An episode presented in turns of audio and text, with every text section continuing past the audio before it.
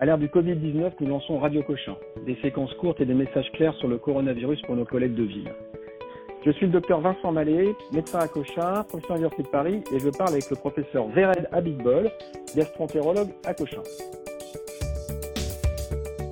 Professeur Abitbol, est-ce que vous pouvez nous expliquer comment cette crise exceptionnelle a modifié l'activité euh, du service de gastroentérologie de Cochin?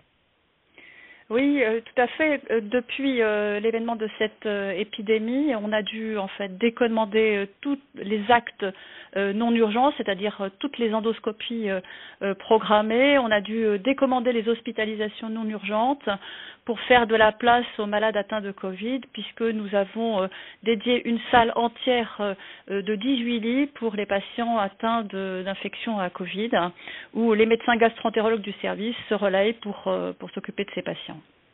D'accord. Donc en fait, vous avez des unités, euh, vous avez sanctuarisé des patients Covid, vous, avez des, vous continuez à avoir vos patients avec des cancers, avec des maladies inflammatoires, des complications infectieuses, mais qui ne sont pas infectés par le coronavirus. Exactement. On a, on a gardé un secteur non Covid pour s'occuper euh, de nos malades euh, gastro-entérologiques urgents, qui ne peuvent pas éviter l'hospitalisation.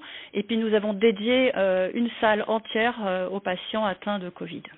D'accord. Et donc Cochin, c'est quand même un grand centre d'endoscopie. Donc vous disiez que l'activité a diminué, mais est-ce que vous prenez encore en charge les hémorragies digestives sur le site? Ah C'est-à-dire qu'elle a complètement diminué. On a tout décommandé. On a commandé, on a décommandé des centaines d'endoscopies.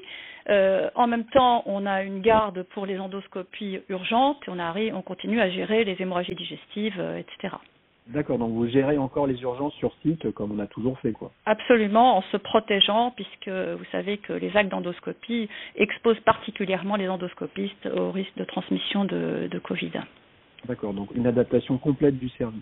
Absolument. Et vous-même, et vous-même, professeur Abitbol, donc vous avez monté une unité de biothérapie euh, vraiment dédiée à la prise en charge des patients, euh, puisque vous êtes spécialisé dans la prise en charge des patients avec une maladie inflammatoire de l'intestin. Et vous avez monté une unité de biothérapie, donc avec des patients qui viennent régulièrement. Comment vous êtes-vous organisé avec cette, ce problème de pandémie euh, de coronavirus Absolument. Donc les, patients atteints de maladies inflammatoires chroniques de l'intestin, euh, pour la majorité de ceux dont je m'occupe, sont traités par biothérapie et certaines de ces biothérapies, comme euh, les anti-TNF alpha, comme l'infliximab, sont administrées par voie intraveineuse. Donc ces patients euh, viennent régulièrement pour faire leur perfusion. Alors l'hôpital de jour des Miki dédié aux biothérapies fonctionne avec l'aide d'une infirmière coordinatrice qui appelle les patients quelques jours avant pour vérifier l'absence de contre-indication à la perfusion de biothérapie. Alors, euh, on a dû adapter notre questionnaire euh, pour, euh, pour les biothérapies, notamment aux questions ayant sujet au Covid. C'est-à-dire qu'on va leur demander s'ils ont eu de la fièvre récemment, des signes du Covid comme l'anosmie, la gueusie, les, les douleurs musculaires ou la toux.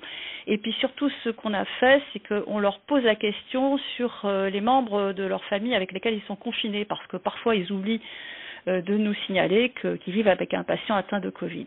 Parce que dans ce cas-là, euh, on doit décaler leur perfusion. Et puis par ailleurs, on a complètement euh, euh, adapté nos procédures et euh, maintenant on, a, on a écrit et affiché nos procédures. Et en fait, tout patient qui a eu de la fièvre et on a diminué le seuil de plus de 37,8 au cours des trois derniers jours doit avoir sa biothérapie annulée ou reportée. Et on suit ce patient, on le rappelle, pour savoir s'il a développé des signes et pour savoir quand est-ce qu'on peut reprogrammer sa biothérapie tout patient qui arrive en, hôpital de jour pour, pour avoir sa biothérapie le jour même euh, doit se laver les mains à l'arrivée. On lui donne un masque chirurgical avant de l'installer dans le box de perfusion euh, pour euh, le protéger, pour protéger tout le monde. D'accord. Donc pour vous, professeur Abitbol qui avait cette expérience-là, l'infection, donc la Covid-19, euh, associé aux biothérapies, donc euh, est un facteur de risque de forme sévère. C'est-à-dire, les biothérapies sont des facteurs de risque de forme sévère, de progression euh, du Covid-19 vers une forme sévère. Alors, on n'en a pas la preuve, mais c'est classiquement ce qui est dit, c'est que les patients immunodéprimés euh, sont à risque de faire des infections. Ça, c'est quelque chose de connu et d'ancien. Maintenant, ce qui se passe chez nos patients traités par biothérapie actuellement, euh, il n'y a pas de signal de, de, de, gravité particulière ou supplémentaire chez nos patients Mickey atteints de traités par biothérapie. Alors on participe à des registres internationaux pour essayer de démontrer cela, mais c'est notre impression sur les patients qu'on suit actuellement. Donc il y a des cas de, de Covid-19 euh, chez des patients euh, en cours de traitement ou sous traitement, il n'y a pas de signal de danger à votre connaissance euh, pour l'instant, non. De toute façon, la recommandation internationale, c'est qu'un patient euh, qui a des signes d'infection Covid ou, ou, une infection Covid prouvée, on stoppe son traitement euh, le temps de. Après, on le reprend mais on n'a pas noté pour l'instant de signal euh, de gravité particulière euh, chez, chez ces patients qui ont eu jusqu'à jusqu'à leur infection un traitement par biothérapie. On attend les publications, on attend les résultats des grands registres. D'accord, parce que ces médicaments-là, les médicaments que vous mettez, sont souvent à forme de forme retard. Donc, on imagine que les patients, quand ils font une infection par le nouveau coronavirus, potentiellement sont encore sous traitement. Absolument, pour, pour une c'est des mois, et c'est des semaines pour les euh, les anti-TNF comme euh, comme l'infliximab, absolument. Ils sont encore imprégnés, absolument. Non, c'est intéressant. Euh, on discutait euh, il y a quelques quelques semaines, quelques jours avec le, le professeur Micheli, donc elle qui aussi fait beaucoup de biothérapie. Et alors, il y a beaucoup d'essais qui sont débutés actuellement avec des biothérapies pour essayer de, contrôler l'orage cytokinique associé à l'infection par le nouveau coronavirus. Donc, euh, en tout cas, ce qu'on retient, euh, ce qui confirme ce que disait le professeur Miceli avec votre expérience, c'est qu'il n'y a pas de, de, signal de danger. Voilà, mais il faut participer au registre pour pour rentrer nos cas, pour pour, euh, pour en être certain. Mais moi, par exemple, j'ai près d'une dizaine de patients là qui sont qui ont été malades du Covid et qui sont des patients traités par immunosuppresseurs. Euh, ils ont évolué favorablement et pas d'hospitalisation. Donc c'est plutôt rassurant. Ah oui. Et alors, ce qui est intéressant, c'est que ce qui remonte beaucoup, c'est la diarrhée. Il y a une proportion non négligeable de patients qui se présentent avec euh, une diarrhée, un syndrome d'un vague syndrome respiratoire, ou une anosmie ou des myalgies ou un syndrome grippal, mais souvent les personnes âgées avec une vraie diarrhée. Et qu'est-ce qu'on peut dire sur diarrhée et coronavirus oui, tout à fait. Euh, la, la présentation d'infection à, à, Covid-19 peut être atypique avec des signes digestifs euh, comme diarrhée, comme vous venez de le dire, diarrhée, nausée, vomissement même, qui peuvent précéder les autres signes, euh, précéder la fièvre, les signes ORL et, et respiratoires. Et euh, le problème, c'est que ça peut induire des errances diagnostiques et, et aussi des sources de contamination si ces patients vont consulter par exemple aux urgences et euh, et, euh, et comme on l'a, ça a été montré en début d'épidémie, notamment en Italie du Nord, des patients qui avaient des, des, des manifestations atypiques et qui ont contaminé avec des véritables clusters euh, à l'hôpital. Alors, les, les, données de la littérature, euh, notamment chinoise, montrent, a montré la présence du virus dans les selles de patients qui étaient infectés par le Covid. Et il a même été montré que l'expression du récepteur viral de l'enzyme de conversion d'angiotensine était retrouvée dans des cellules digestives. Donc il, y a, il, y a, il semble y avoir un véritable tropisme, tropisme euh, ouais, digestif de ce, de ce virus vers le, vers le, pour le tube digestif. Et euh, ces données aussi suggèrent que le virus Covid-19 peut se répliquer dans, les, dans, les, dans le tube digestif. Alors, Ceci a d'importantes implications, notamment de prise en charge, de, de, de, risque de transmission et notamment de contrôle de l'infection. D'accord, ok, ben, c'est très intéressant. Professeur Abitbol, je vais profiter, je vais vous poser une question. Alors, euh, je suis médecin à Saint-Denis, dans la oui. Saint-Denis, et je suis une patiente de 45 ans avec une maladie de Crohn iléocolique traitée euh, depuis de nombreuses années par adalimumab. Donc cette patiente m'appelle et me dit, donc elle est confinée, comme oui. la grande majorité de Français, et elle me dit qu'elle a peur et qu'elle veut arrêter son traitement. Voilà. Ah Qu'est-ce oui. que vous me conseillez? Ah oui, on a, eu beaucoup, beaucoup de patients qui, sont adressés à nous dans, les mêmes circonstances. Une, une, une Mickey contrôlée par un traitement euh, par biothérapie et euh, des patients qui ont peur et qui nous demandent s'ils peuvent arrêter. D'ailleurs, en général, quand ils nous le demandent, c'est que déjà, ils ont espacé et commencé à arrêter.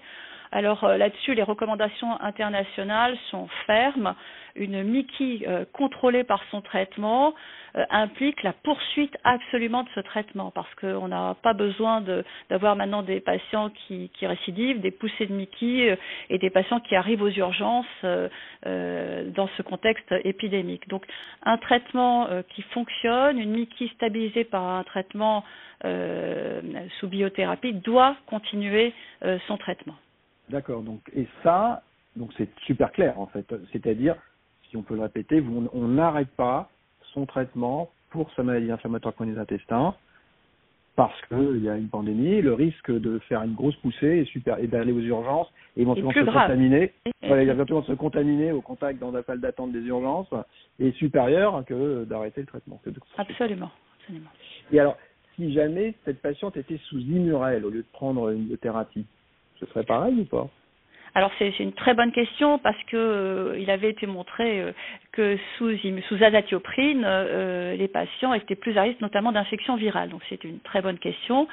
Mais ma réponse sera la même. Une muquille contrôlée doit continuer son traitement. Alors, ça, c'est ce qu'on dit, c'est les recommandations. Mais j'avoue qu'il n'y a pas longtemps, j'ai eu une patiente que je, je consultais par, par téléconsultation et qui m'a envoyé sa, biologie et sur sa numération, j'ai vu une lymphopénie qui était à moins de 500 et j'avoue que je lui ai demandé de faire une pause parce que euh, sur la lymphopénie et le virus, là-dessus, je, je, je, je, trouvais qu'elle était, elle était plus à risque. Mais en l'absence de lymphopénie importante, euh, il faut, il faut euh, continuer le traitement.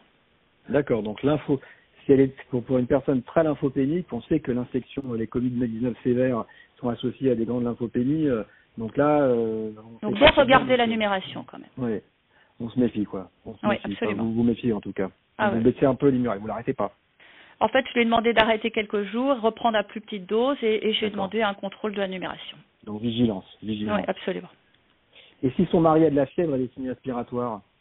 Donc euh, fièvre, signe respiratoire, donc on va suspecter un comptage. Euh, alors déjà, je vais lui demander euh, que son mari aille se faire tester, parce que ça, ça, va être une donnée importante en sachant quand même qu'il y a, vous savez, des tests, il y a une sensibilité de 60%, donc 40% de, de, faux négatifs, donc ça dit ce que ça dit. Mais devant un syndrome infectieux chez le mari, euh, je vais euh, demander peut-être au patient, ça va dépendre de, de, du type de traitement qu'il a, parce que par exemple, elle, elle est sous adalimumab, elle a ses injections toutes les 14, 14 jours, c'est ça? Oui, c'est ça, oui. Oui, c'est ça. Donc déjà, je vais l'interroger de quand date sa dernière injection, et puis euh, euh, peut-être voir un petit peu l'évolution de son mari et voir son évolution à elle. Donc je vais peut-être suspendre le traitement, mais ça c'est vraiment une discussion au cas par cas. Et je vais lui demander de prendre sa température euh, matin et soir et de suivre son évolution clinique. Et si elle ne développe pas de symptômes dans les 14 jours, je lui demanderai de reprendre son traitement. D'accord, bah, c'est très clair. Merci beaucoup. Votre message pour ce cas clinique, professeur Abitbol? Donc le message, euh, un patient qui a Samiki, qui est bien contrôlé par son traitement euh, immunosuppresseur ou biothérapie, euh, ce patient doit continuer son traitement. Voilà. Et après, s'il y a un comptage ou des signes d'infection, c'est différent, on adapte. Parfait. Bah, écoutez, merci beaucoup. Bon courage à vous, bon courage à vos équipes. Et puis on n'hésitera pas à vous rappeler si on a d'autres questions sur le sujet.